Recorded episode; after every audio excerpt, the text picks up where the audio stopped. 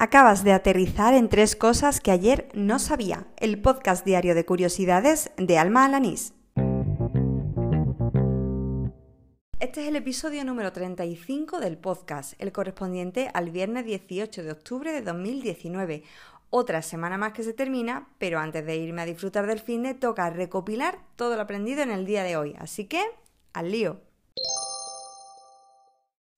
No tiene boca, ni estómago, ni ojos, pero sí puede detectar alimentos y digerirlo. Tampoco tiene brazos ni patas, pero puede moverse y en un solo día duplicar su tamaño. Bueno, esta es la entradilla del reportaje que le dedica la web de la BBC a Blob, una criatura cuyo nombre científico es Physarum polycephalum y que, aunque no tiene cerebro, cuenta con 720 sexos, casi nada.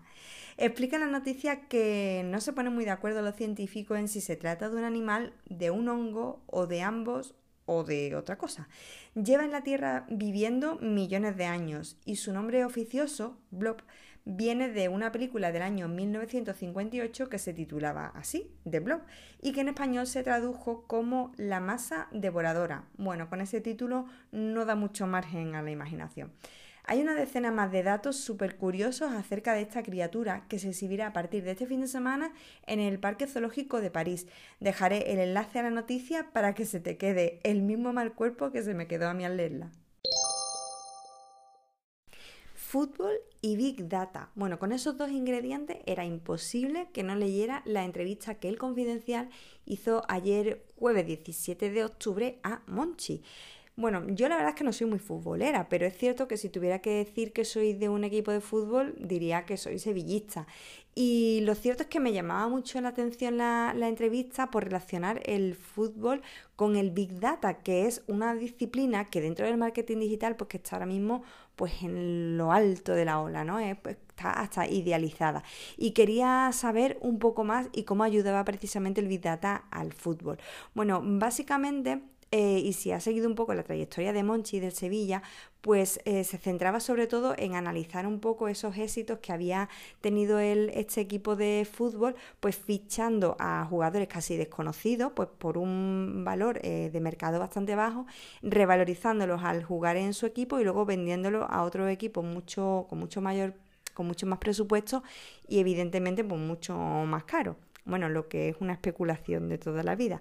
Eh, la entrevista del Confidencial pues explica precisamente eso, ¿no? Cómo no era tanto una cuestión de olfato, sino más bien algo basado en números, en estadísticas primero y ahora en Big Data, hasta el punto de que, bueno, ahora para seleccionar a un jugador, pues lo que hacen es centrarse en las cualidades que necesitan esas mismas cualidades se ponderan y se selecciona a un futbolista entre una base de datos de, bueno, de en torno a 5.000 nombres. Eh, bueno, también es cierto que en la entrevista, pues Monchi deja caer que bueno que también es importante eso del ojo clínico, ¿no? Sobre todo en un deporte como el fútbol, en el que al final es importante ver cómo desarrolla el futbolista su labor. Seas o no futbolero, yo creo que esta entrevista es bastante interesante, así que también la dejaré en las notas del programa.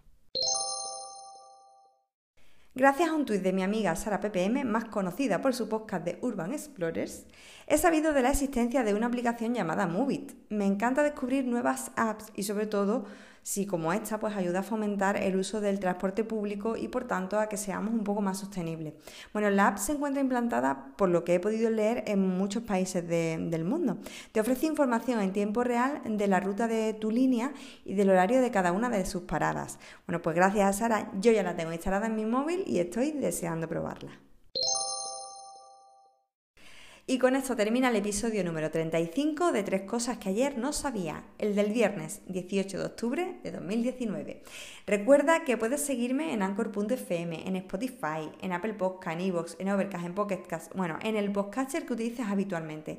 Si por casualidad busca Tres Cosas que ayer no sabía y este programa no aparece, pues siempre te queda la opción de incluir, eh, incluir el enlace RSS de manera manual.